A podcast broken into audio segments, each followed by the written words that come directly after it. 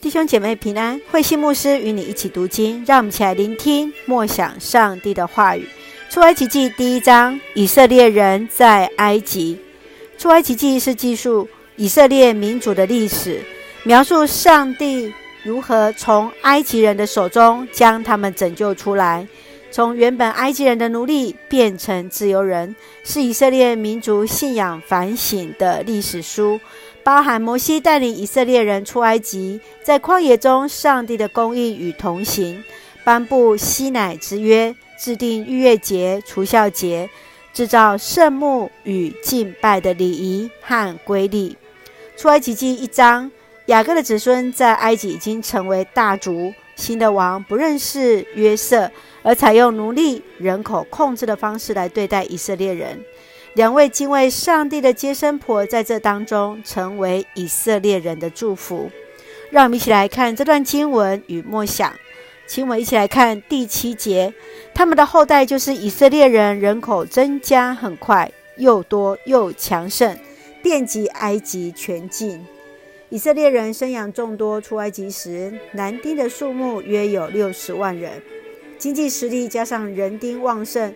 促成以色列民族的强大壮盛，这也造成寄居者、统治者的一个不安。半游牧民族吃苦耐劳的特性，亚伯拉罕家族的选民集体意识，加深其整体的集体性格。你对以色列民族的初步印象是什么呢？身为基督的体，基督徒的你啊、是否也有选民的一个优越感呢？而在不自知觉当中，而对其他的宗教信仰而有所敌视呢？继续，让我们来看第十三节到第十四节。埃及人命令以色列人做苦工，奴役他们，要他们和泥造砖，在田野做苦工，使他们痛苦异常。以色列人受到埃及人的排斥剥削，而成为失去人权的外劳。这却是以色列历史发展的契机。作为一个上帝的选民，你的心情是否预备妥当？你要如何在一生当中扮演上帝选民的角色呢？继续，让我们来看二十一、二十节到二十一节。二十节到二十一节这样说：因为接生婆敬畏上帝，上帝特别看顾他们，让他们也有自己的家庭。以色列人口继续增加，又很强盛。以色列人开始强大后，新的王下令两岁以下的男孩必须死，包含将出生的男婴。两位敬畏上帝的接生婆不听王的命令，上帝使他们面对王的时候，用希伯来的妇女们很强壮来回应。这两位接生婆的勇气和信心，成了拯救以色列人的关键人物。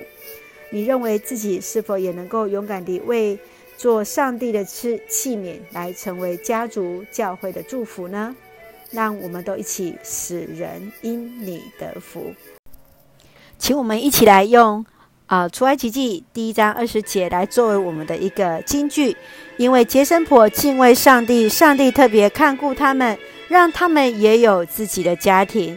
是的，因为敬畏上帝，他上帝也特别眷顾他们。愿让我们都成为那敬畏上帝人，也必相信上帝依然看顾保守。让我们用这段经文作为我们的祷告。亲爱的天父上帝，谢谢你赐下一切的恩典与我们同行，赐智慧与勇气的上帝，感谢你的恩典与教导，一生成为敬畏你的人，走在正直的路上。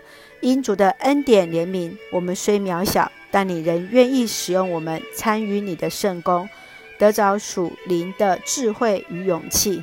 每一个脚步都有你的同在，让我们从过去奴化教育的阴影当中走出来，借由基督的爱来成为新造的人。